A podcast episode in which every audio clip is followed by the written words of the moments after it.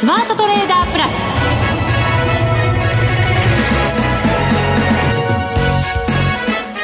全国のリスナーの皆さんこんにちは。内田まさです。この時間はザ・スマートトレーダープラスをお送りしていきます。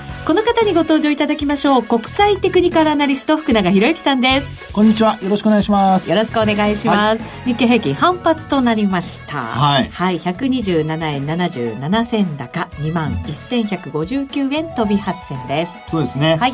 まああの今週は週初からこうイベントといいますかあのまあ特にあの一昨日ですかね火曜日。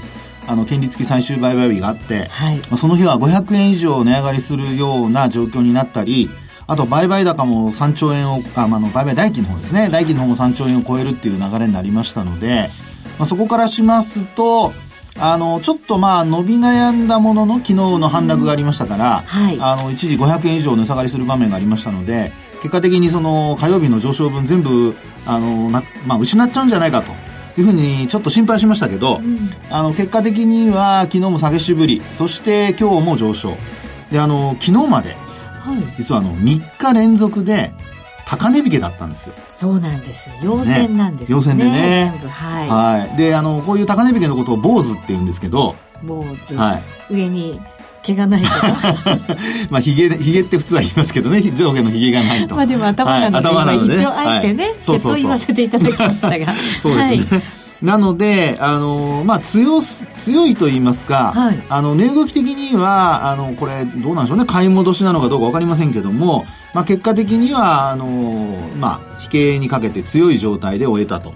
買っていこうっていうその表れですもんね。そうですね。えー、はい。で、特にあの、まあ、さっきお話したように27日の権利付き最終売買日は、あの3兆円超える商いになりましたので、はい、えー、そういう意味では本当内田さんの話のようにやっぱり買い欲が強かったと。うん、でですから500円も上がったってことになりますよね。そうですね。えー、であとはあのー、まあ需給がちょっと改善しつつあるということなので、はい、えー、まあ昨日もあの2兆いくらでしたっけね？2兆3000億円ぐらい。あごめんなさい。2兆7000億円でした。そうですね。2兆7387億円、はい、ちなみに今日は2兆5500 7億円そうですね、はい、まあ一応その2兆円2兆3000億円からまあ5000億円以上っていうところなので、うんあの高水準というところだとは思うんですよね。そうですね。一、はい、週間ずっとその水準は上回ってきたかなっていう感じですね。そうですね。はい。まああとはその権利付き最終売買日のあの終値をまだ抜けてませんから。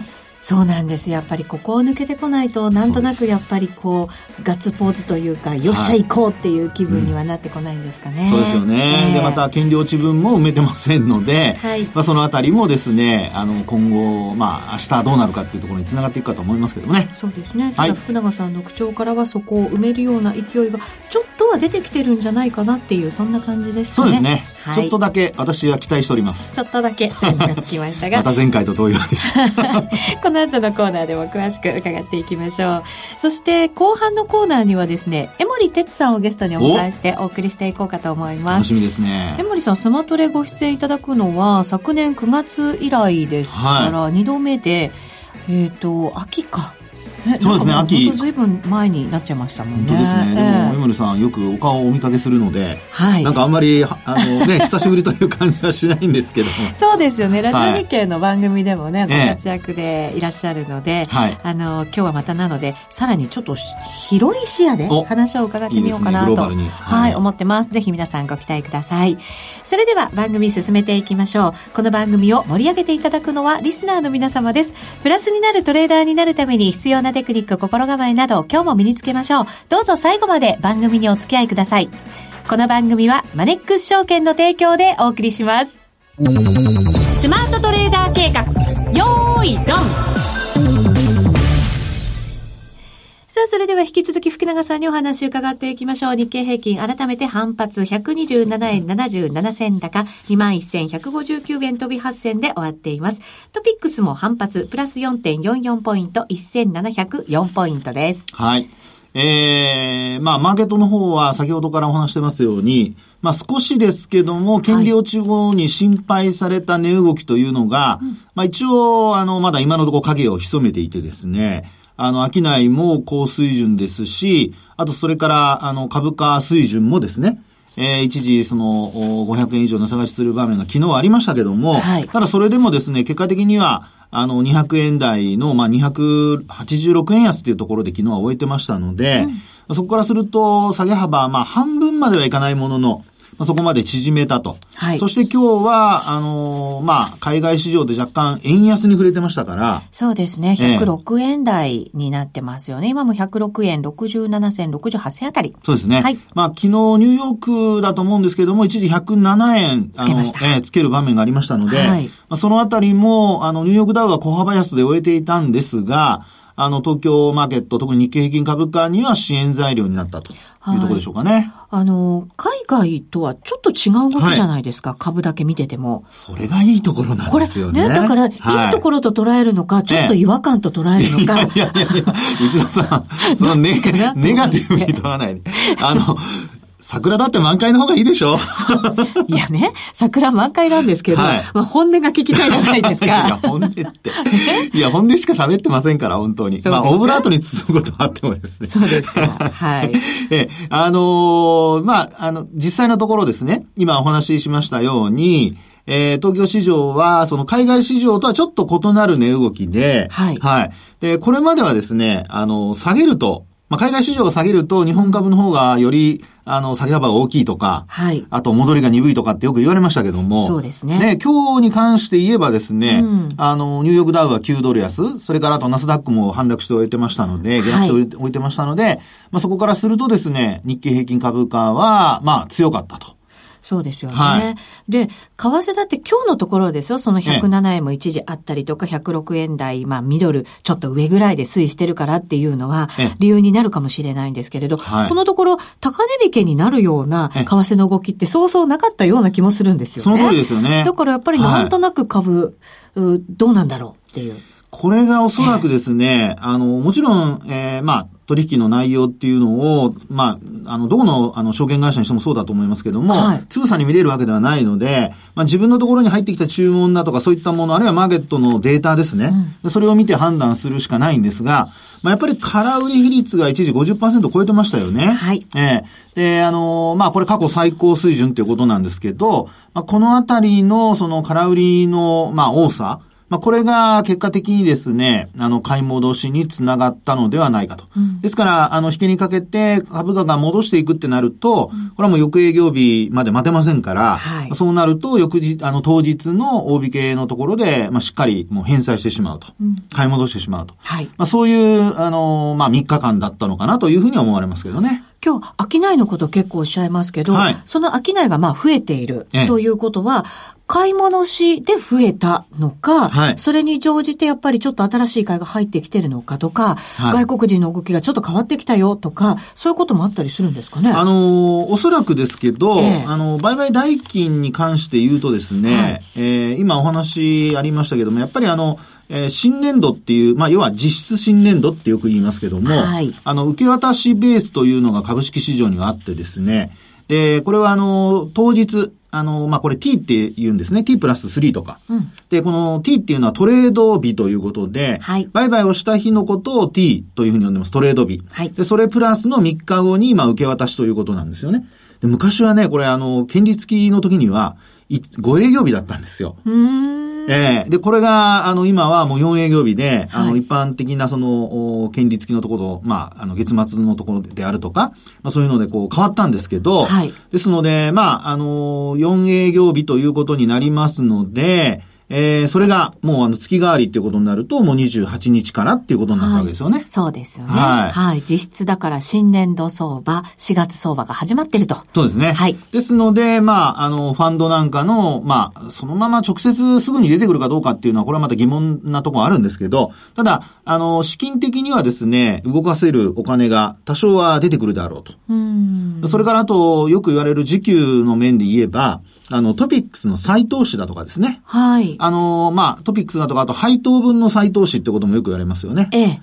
で、それなんかもですね、まあ、先物買ったりだとか、で、先物を買うことによって、あの、まあ、現物もそういったこう、えー、運用で増えたりだとかっていうことになりますので、うん、はい。まあ、そのあたりも、あの、影響しているっていうことは考えられるかなとは思いますね。うん、季節的な要因。そうですね。ですかね。はい。それが需給のこう、点につながっていると。ね、はい。まあ、特にそのか、あの、空売りの買い戻しっていうところがやっぱり影響してるかなっていうふうには思いますけどね。で、そうした中で、あの、今日のもう本当に今、先ほど出たばかりのデータで、これいつも内田さんが伝えてくれるえー、海外投資家ですね。はい、ね？伝えちゃっていいですか？あ、もちろんもちろん。どうぞどうぞ。はい、えっ、ー、と、G、11週連続の売り越し。そうなんですよ。で、額が4541億円ですね。これ現物だけですけど、はい、はい、そうするとちょっとこれ増えてる感じですかね、ね、そうなりますよね。はい。で、あと、これ、11週連続。はい。ですもんね。そうなんですよね。で、これ、累計が、これ現物だけですけど、えー、なんとあの、3兆1073億円。はい。11週の累計ですよね。そうです、そうです。10週間の累計で、3兆1073億円。うん。で、まあ、これだけ売り越してくるとですね。はい。ね、やっぱり、どこかで買い戻し、あるいは買い、あの、まあ、新たな買いを入れるだとか、まあ、そういうことも考えられるわけなので、まあ、今週のこの商いの増加、はい、それからあと株価の下げ止まり、あるいは下げしぶり、まあ、こういったところが、ひょっとすると、この売り越しから買い越しに転じている一つの、あの、まあ、現れかもしれないですよね。あの、その一方で個人投資家の方は2週ぶりに買い越しということになっているので、はいええこれはだからその外国人の多い売りに本当に買い向かった。そうです。ということですよね。だからそこが本当報われるような相場にね、今後なればいいなと思うんですけど。いや、本当その通りですよね。どうなんでしょうね。ね。いや、あの、実際にその金額的には、あの、外国人とほぼ匹敵するぐらいの買い越し額ですからね、4478億円ということなので。で大きいですよね。ね。ですから、やっぱ個人投資家の方は、この期間は、あの、に、えっと、3月の19日から23日までという先週のところになりますので、はい。まあ、そういう意味では本当にあの、先週株価が、ええー、まあ、値下がりするところを、特に23日ですもんね。うん、1000円以上値下がり、あの、一時ですけども、はい、あの、値下がりする場面ありましたから、まあ、そこに、えー、まあ、関して言うと、まあ、それだけやっぱり買われた、買ったっていうところになりますよね。そうですね。はい。はい、で、ただそこからするとですよ、株価水準的には、うん、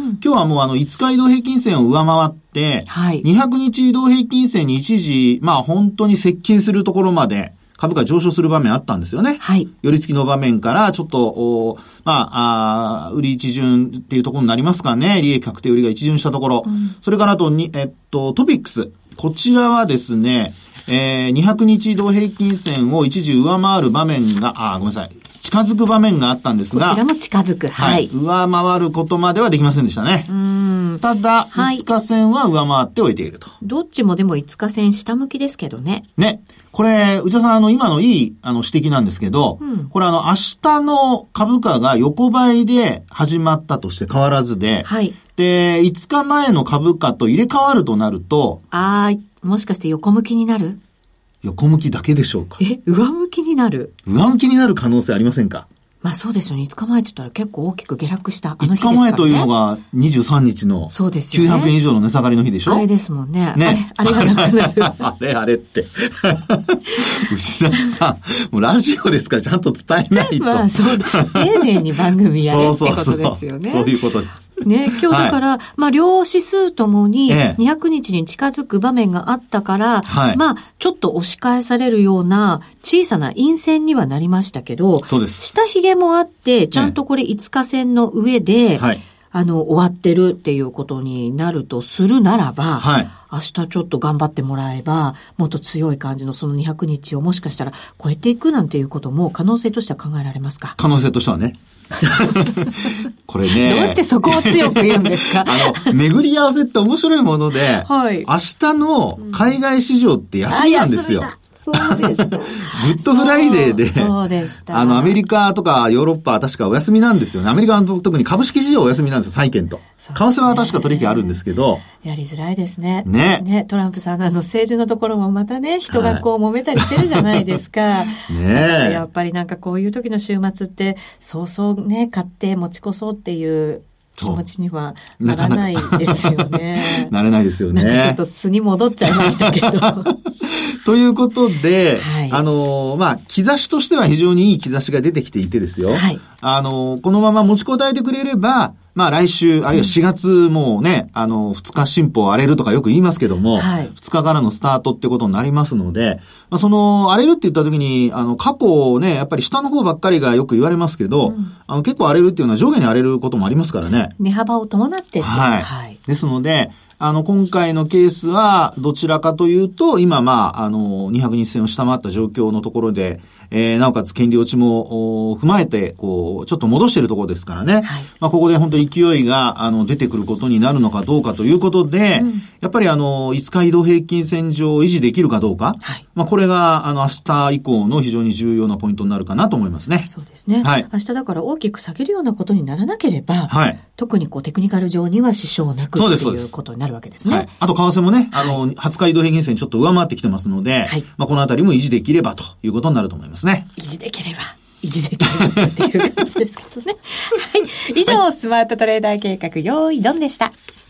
日本株投資をお楽しみの皆様。今注目のアメリカへ投資してみませんか？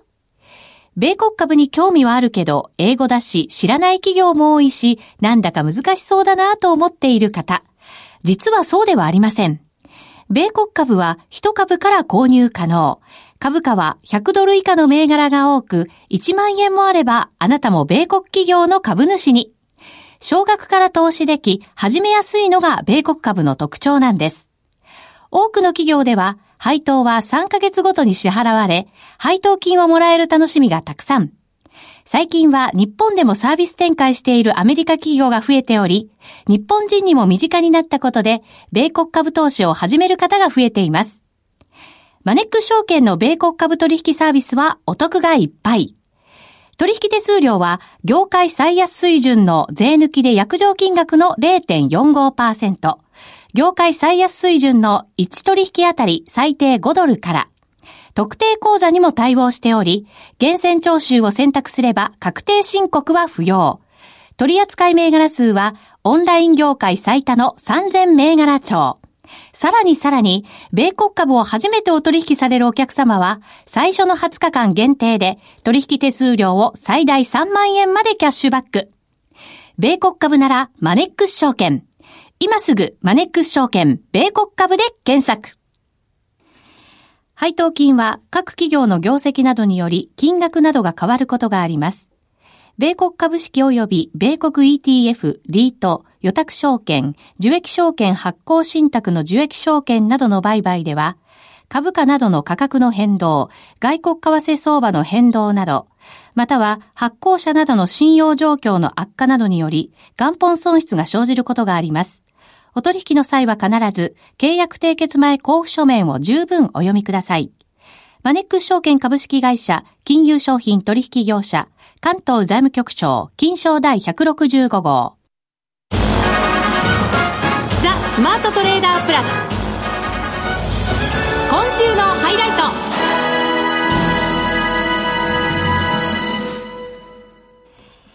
それでは久しぶりのゲストをご紹介しましょう。はい、エモリキャピタルマネジメントの江森哲さんです。こんにちは。こんにちは。よろしくお願いします。よろしくお願いします。お願いします。半年ぶりですよ。はい。あれですね。はい。前回出ていただいた時はね、アメリカ株についてお話をいただいていて、はい。大相場まだまだ来るよっていうね、はい、力強い一言をいただいて、それからだって本当に駆け上がるようにアメリカ株ね、うん、大きな相場作りましたから、そうでしたね。ですよね。うん、間違えてないですよね。間違えてないですよ。正しいですよ。そうですよね。どうなんですか？アメリカ株。今ちょっと調整に入ってる感にも見えますけど。うん、やっぱりあの株、まあ株式だけじゃないですけどね、マーケットはね、ずっと上がり続けるわけじゃないし、そうですね。あの、加熱すればね、調整も欲しいし、えー、で、まあ1月ああいった形でね、ちょっとこう、棒上げみたいなね、はい、上げ方したじゃないですか。ぐんと伸びましたもんね。うん、まあ昨年の年末にトランプ減税が決まってね、はい、あこれでもう一回いけるのか、みたいなね、買いが入って、まあ、ああいう形になるとね、やっぱりちょっとこう続かないというかね、うん、いうことで、で、ちょうど、まあ、タイミング悪くというかね、はい、えー、2月のあれ2日でしたっけね、雇用統計。1月分が出てきた時のね、ちょっと賃金の上昇率がね、予想より高かったっていう、まああれは、まあ材料にされたってことでしょうね。まあそうですね。ですから上昇ペースをこう、ちょっとこう、まあ緩めてくれた。まあちょっと産業はそれにしてはね、ちょっと大きくなりましたけどね。はい。うん。まあそれでも、私個人的にはその上昇基調が変わったっていうのはね、全く思ってませんし、まあ実際トレンドも変わってませんからね。はい。うん、まだまだアメリカは、そうするとじゃあ上を目指していく場面があるだろうと。いうことになりますまだあの、景気のね、実態が変わったとかいうこともないですし、はい、まあ GDP もね、まあこれ12月の分までの分なんでね、まだわかりませんけども、まあ1月3月もね、そんな悪い数字になると思いませんし、あの、全般的な景気のトレンドっていうのはね、よく、あの、悪くはなってないと。まあただ、あの、こういう統計のあの、ドンと下がった時に少しセンチメントがね、ちょっと今低下してるんで、はい、まあこれで株価がまた戻ってくれば逆にまたセンチメントが良くなるっていうね、好循環が入ってくるんで、で、ちょうどあの、まあこれから4月入っていけば、また1、3月の企業決算がね。出てくるんですよ、ね、出てくるので、まあこれで、やっぱり企業決算が良ければいいんだと、大丈夫なんだっていうね、こう雰囲気になれば、まあやっぱり株価は上がらなきゃいけないっていうですね。で、株価水準自体はもう割安、割高ではないですよ。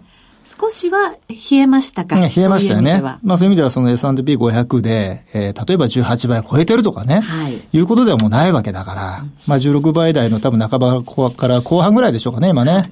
なので、まあもう少し上がっても大丈夫だっていうところではあると。うん、それぐらいの水準だとまあ買ってもそんなに割高じゃないかなっていう感じにはなってきてる、ね、なると思いますよ。はい。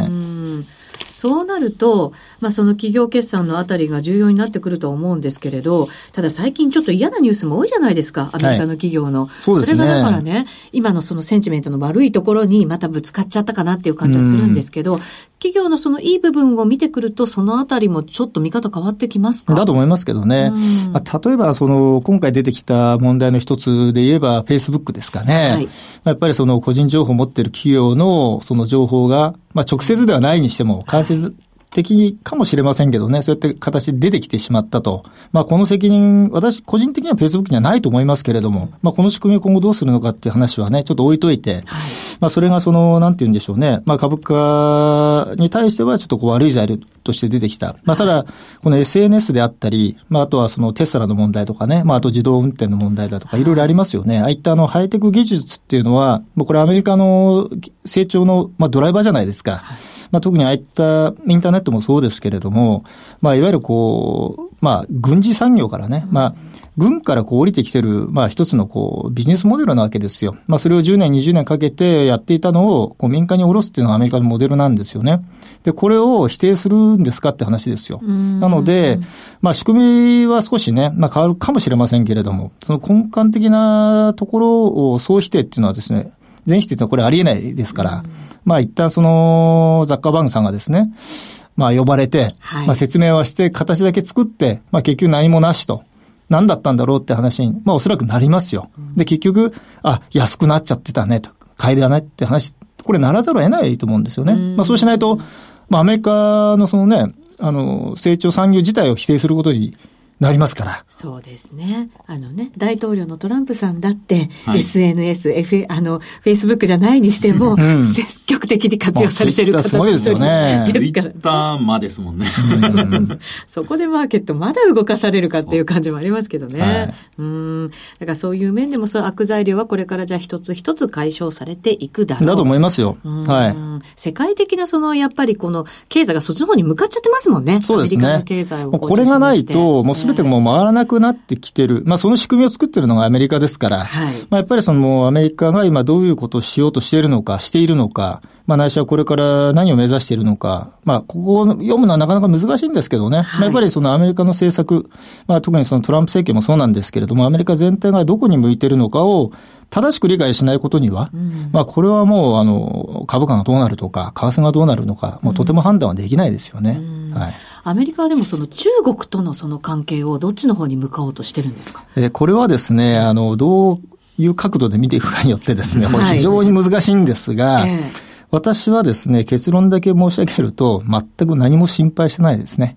それはどういう理由で？あの、結局ですね、あの、もう今の世の中はです、世界はですね、はい、あの、どの一つの国だけが、あの、一人勝ちするってことはもう難しいですよね。まあこれは例えばあのアメリカもそうですよ。あの結局その輸入制限とかいろいろやってもですね、結局それ苦しむのは自分の国じゃないですか。もうこれもはっきりしてて、もうすでに、なんでしょう、そのいろんな国とのその交渉で、もうすべての国ではなくて、一部の国だけにこう関税をかけるかけるとか、はい、今表向きは中国がね、ちょっとターゲットになってますけれども、まああれだってどっかでですね、手打ちが行われますよ。もうそうしないと、中国も倒れちゃうし、中国倒れたらアメリカも倒れますからね。そうですね。はい、共倒れになる可能性ってばあるわけですよね。うんうん、ですから、ここは、あの、いわゆるその国際情勢、グローバルバランスの中でですね、えー、あの、今はこういうふうにするからねと。